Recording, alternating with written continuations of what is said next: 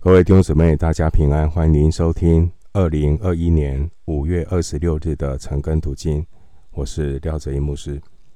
今天经文查考的内容是出埃及记二十二章一到十五节。出埃及记二十二章一到十五节。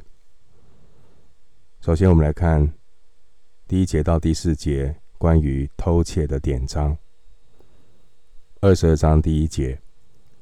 人若偷牛或羊，无论是宰了是卖了，他就要以五牛赔一牛，四羊赔一羊。经文说，人若偷牛或羊，无论是宰了是卖了，偷是盗窃的行为，将别人的牲畜占为己有。经文说，偷了这个牛或羊，他宰了。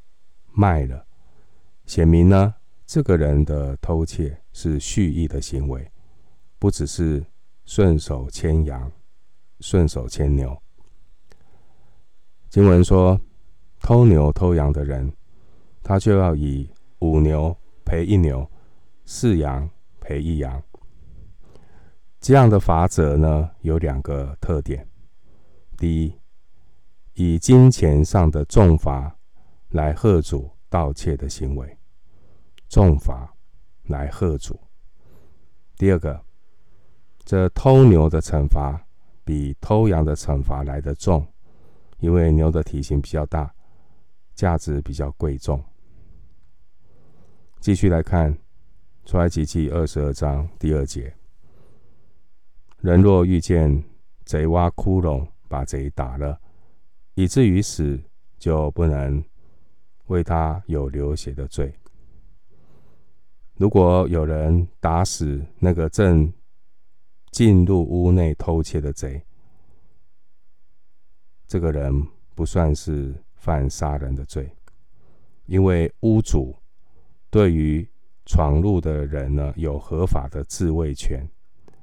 屋主在自己的家中，因为自我防卫，打死了闯空门的。盗贼，他不需要为这个负起偿命的责任，但有另外的处理、哦。例外的是什么呢？有例外，二十二章第三节：若太阳已经出来，就为他有流血的罪；贼若被拿，总要赔偿；若他一无所有，就要被卖，顶他所偷的物。如果前面第二节这个盗贼闯空门，他被主人杀死，但是发生的时间不同，处理的方式也不同。如果是在夜晚啊，以前不是像现在有电灯，贼闯空门，他不晓发生什么事情，他说自我防卫嘛，因为一片漆黑，所以他当然自我防卫就会出手，所以。在夜间，盗贼被打死不算有罪哦。但是如果发生的时间在白天，你呢就把这个对方给打死了，家主他就有犯了流人血的罪。但如果在白天贼闯空门，哈，这个主人就是只是把他制服抓住，没有殴打。那这个被抓的窃贼呢，就必须要赔偿家主。如果这个窃贼呢一无所有，那窃贼就要被卖为奴隶来作为赔偿。继续来看出埃及记二十二章第四节。二十二章第四节，若他所偷的或牛、或驴、或羊，仍在他手下存活，他就要加倍。赔还盗贼所偷的任何的家畜，如果没有拿去宰杀或拿去卖掉，那他的罚则就比较轻。经文说，他要加倍赔还，啊，不是什么赔偿都没有，即便你还没有拿去卖掉，你还是要加倍赔还，因为他犯的是一个罪，罪就要。付代价。这边是加倍赔还，而不是第一节的四到五倍的赔偿。所以，我们从第一节读到第四节，看到这个典章，表明呢，上帝的心意其实是要对付罪，不是要对付人。不管是主人或是窃贼，在上帝的面前都是罪人。神呢，愿意施怜悯给我们。神不单顾念主人的生命，神也顾念窃贼的生命。主人、窃贼在神面前都是罪人，所以神也盼望他自己的百姓，属他的百姓，要用怜悯的心来对待那亏欠我们的人。对照这个最早的发现的《汉谟拉比法典》，《汉谟拉比法典》第八条规定，如果偷牲畜赔偿的是十倍，如果不能赔偿，就要处死。《汉谟拉比》呢第二十一条规定，如果有贼这个闯空门，他就要在那个他挖窟窿的前面处死他，埋葬他。然后我们对照上帝的典章，赔偿就是四倍、五倍，或是加倍赔偿，来弥补人的亏欠，但不允许对盗贼滥用私刑。所以两相比较，人本的汉谟拉比法典和神所赐的典章，就看到上帝对生命的看重。而上帝也教导人要尊重生命。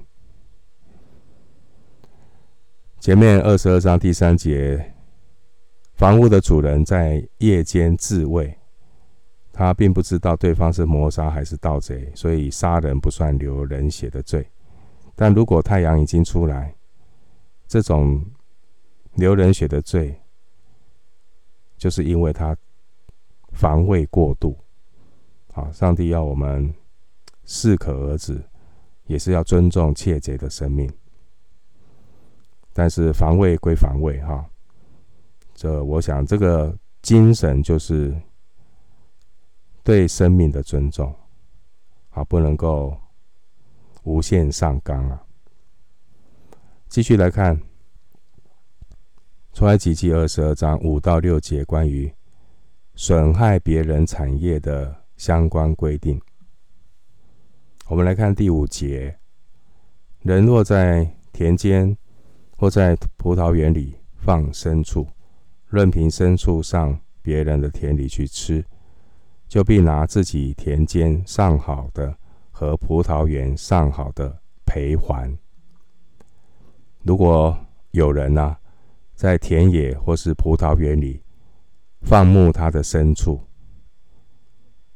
那也任凭他的牲畜去吃别人田里的农作物或是葡萄，无论是故意的或是疏忽，一旦呢自己的牲畜造成别人农作物和果园的损失，身为牲畜的主人，当然就必须要负责赔偿。经文说。他必须要拿自己田里最好的农作物或葡萄做赔偿。换句话说，赔偿的价值必须要超过对方的损失。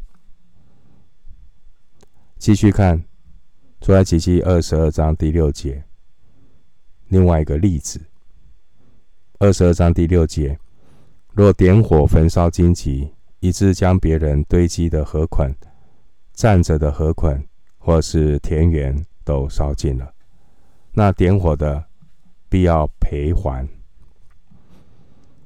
如果有人呢，在自己的田里焚烧荆棘，那不小心呢，火势失控去烧掉别人的庄稼、禾捆，甚至把别人的田园也整个烧掉了，那个生火的人要。赔偿一切的损失。这边提到说要放火焚烧自己田里的杂草和荆棘，因为这种做法呢，就是古古代的做法哈。烧完之后啊，这些的灰烬可以作为天然的肥料，目的是为了下一次的耕作。但是他没有注意，如果因为疏忽导致火势失控，这必然会延烧到无辜者的田产。造成别人财物的损失，所以呢，第五节到第六节的这个规定啊，主要是要表明神的心意，是要让人呢不要单顾自己的事，也要顾别人的事；不要单顾自己的事，也要顾别人的事。腓立比书二章四节。而人呢，人有罪的天性。是不顾别人，只顾自己，就是自私。而属神的百姓不能够只顾自己，也要顾念别人，这才是爱人如己的精神。立位记十九章十八节。继续来看出埃及记二十二章七到十三节。关于保管别人的财物，有一些相关的规定。我们来看二十二章第七节：人若将银钱或家具交付邻舍看守，这物从那人的家被偷去，若把贼找到了，贼要加倍赔还。经文。告诉我们，如果有人呢，把不管是金钱或是其他的物件交给邻居保管，而这个邻居的家却遭到窃盗，如果窃贼被抓到，那那个窃贼要负责双倍的赔偿。人如果受到委托去保管别人的财物，如果答应了，你就必须负有保全的责任。在保管的期间，万一被偷，窃贼如果被逮捕，窃贼就必须要加倍赔偿原来的主人。但是如果窃贼找不到呢？我们来看第八节，二十二章第八节：若找不到贼，那家主就。必就近审判官，要看看他拿了原主的物件没有。如果没抓到盗贼，那保管的邻居他就要到审判官那边去证明自己的清白。东西也不是他拿了，他只是负责保管，真的被偷了。但是呢，谁来判断？审判官必须要根据口供和证据来判定。这位受托者有没有拿了别人的东西挪为私用？继续来看二十二章第九节。二十二章第九节，两个人的案件，无论是为什么过犯，或是为牛、喂驴、喂羊、喂衣裳，或是为什么失掉之物，有一人说：“这是我的。”两造就要将案件禀告审判官，审判官定谁有罪，谁就要加倍赔还。经文告诉我们，如果有两个人啊，他们当当中有什么样的纠纷，无论那个纠纷是为了牛、驴、羊、衣服或损失的东西，这争执的两方啊，要把他们的案件呈报。审判官，审判官判谁败诉，谁就要双倍的赔偿。第八节到第九节，这个审判官呢，原文是神。换句话说，上帝的百姓中间有一些纷争、疑难的案件，并不需要复杂的审判程序，他们只要把他带到神的面前。如果有一方说谎，上帝会亲自的惩罚。好，那另外一方呢，既然知道呢，上帝是鉴察一切的神，他就在信心里面接受，接受，好，就要善罢甘休，好，不要没完没了，因为神才是最高的审判官。的确，今天我们看到常常有一些的纷争、诉讼。教会好像常常在这个样的事情上面束手无策，不是这样子的。我们属神的人不是一个人，是一群人。我们有圣灵，我们有圣经。难道我们不能够判断这些事情吗？当然可以。我们来翻开哥林多前书六章一到三节。哥林多前书六章一到三节，对于我们这些这些重生得救、有圣灵内住、有圣经真理可以对照的基督徒，碰到这些是非的事情，我们当然可以做判断。当然不是一个人，要有一群，就是有好名声。有参与服侍，啊，有好见证，家庭 OK 的，这类似选执事哈、选长老的条件，那一起来寻求，来做判断。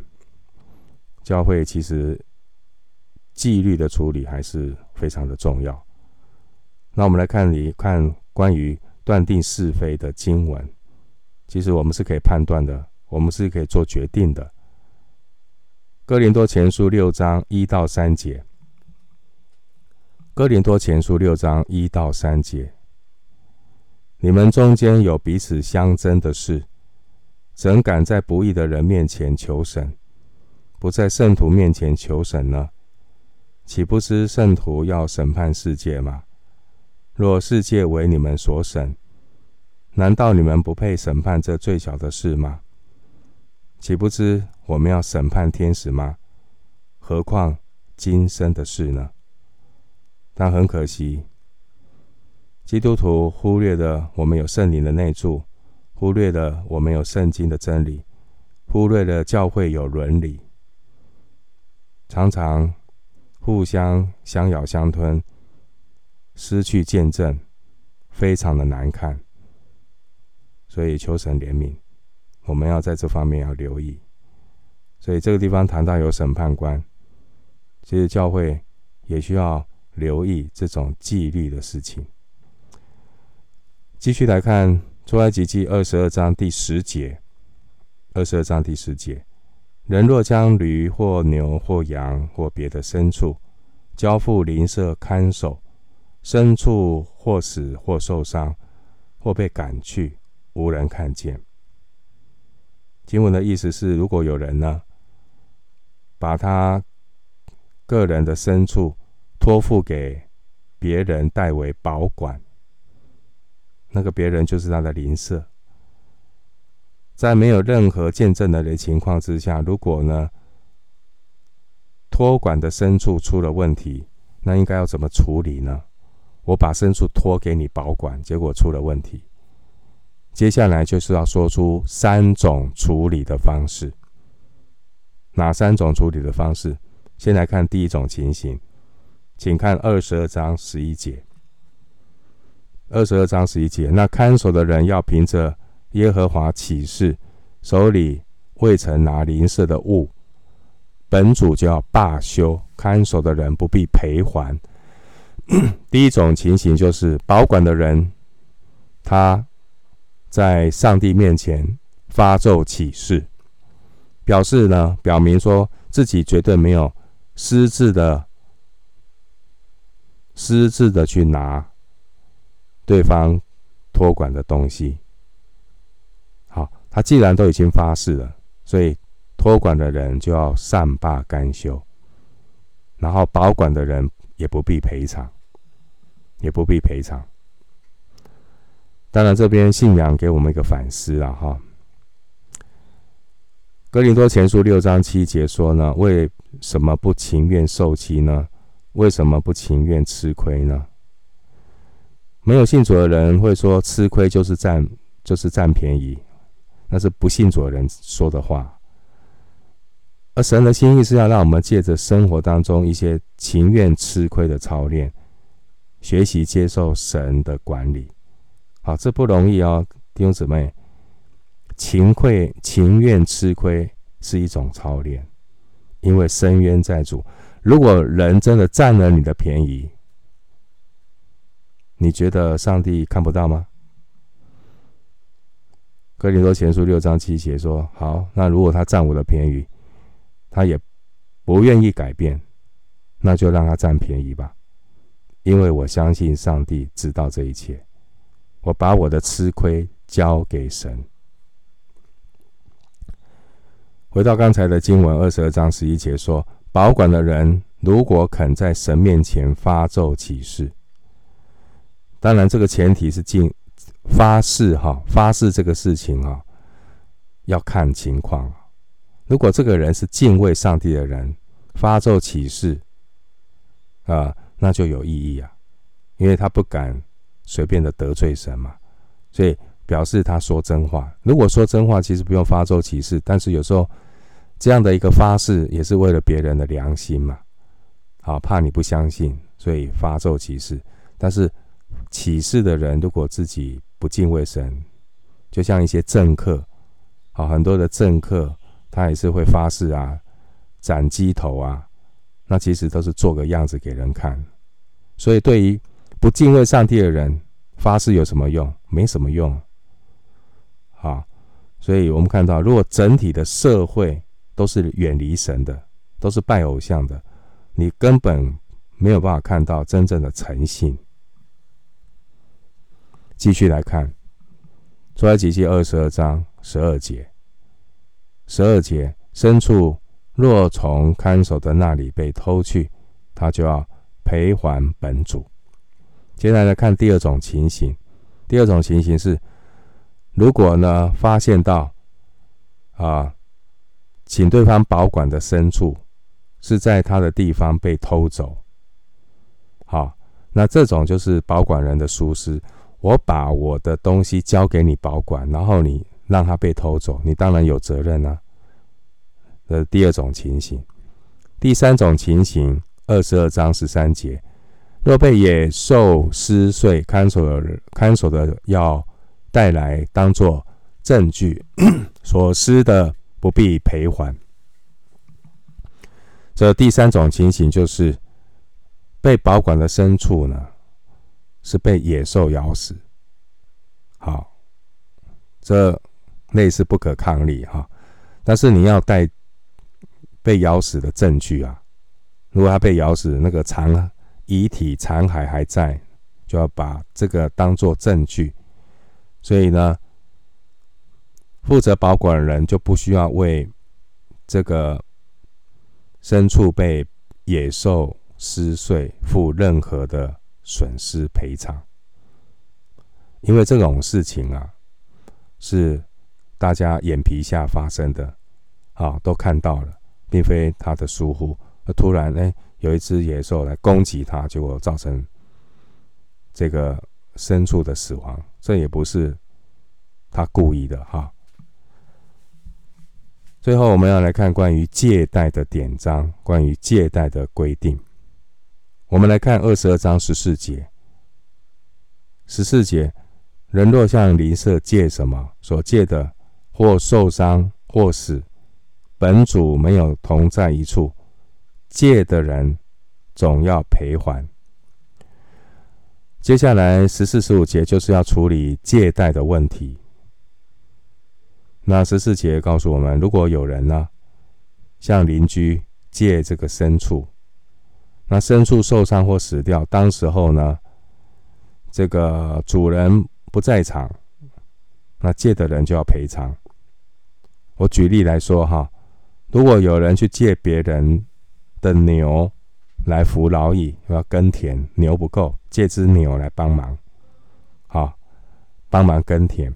如果在借用的期间发生意外、受伤或是死了，假如说牛的主人没有在场，那借的人就要负起赔偿的责任。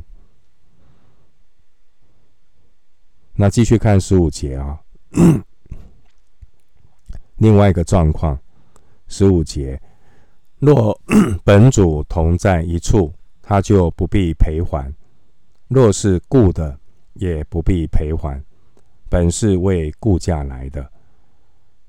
如果有人向邻居呢，借牲畜，牲畜呢受伤或死掉了哈。假如说这个事故发生的时候，这个牲畜的主人在场，那借用的人就不必负起赔偿的责任，因为牲畜的主人呢，他亲眼看见意外，并不是借用的人的故意或疏忽。如果呢，这借来的牲畜也是租借的，就是他借来这个牲畜也是借来的，那租借的人就不需要赔偿牲畜的死伤。为什么？因为他已经付了租金嘛，租金就包括了意外事故的保险。总而言之啊，我们读了第十二节到第十五节这些的典章内容，重要的是要表明神的心意。神的心意是要我们凡事都不可亏欠人，凡事都不可亏欠人。罗马书十三章第八节，当然唯独爱要常以为亏欠。一个敬畏上帝的人，他才能够真正的爱人如己，对别人生命财产的尊重，前提是建立在对上帝要有敬畏的心。敬畏上帝的人，他才能够真正的爱人如己。因此，对上帝有敬畏的心，他才能够正确的对待按着神形象所造的人。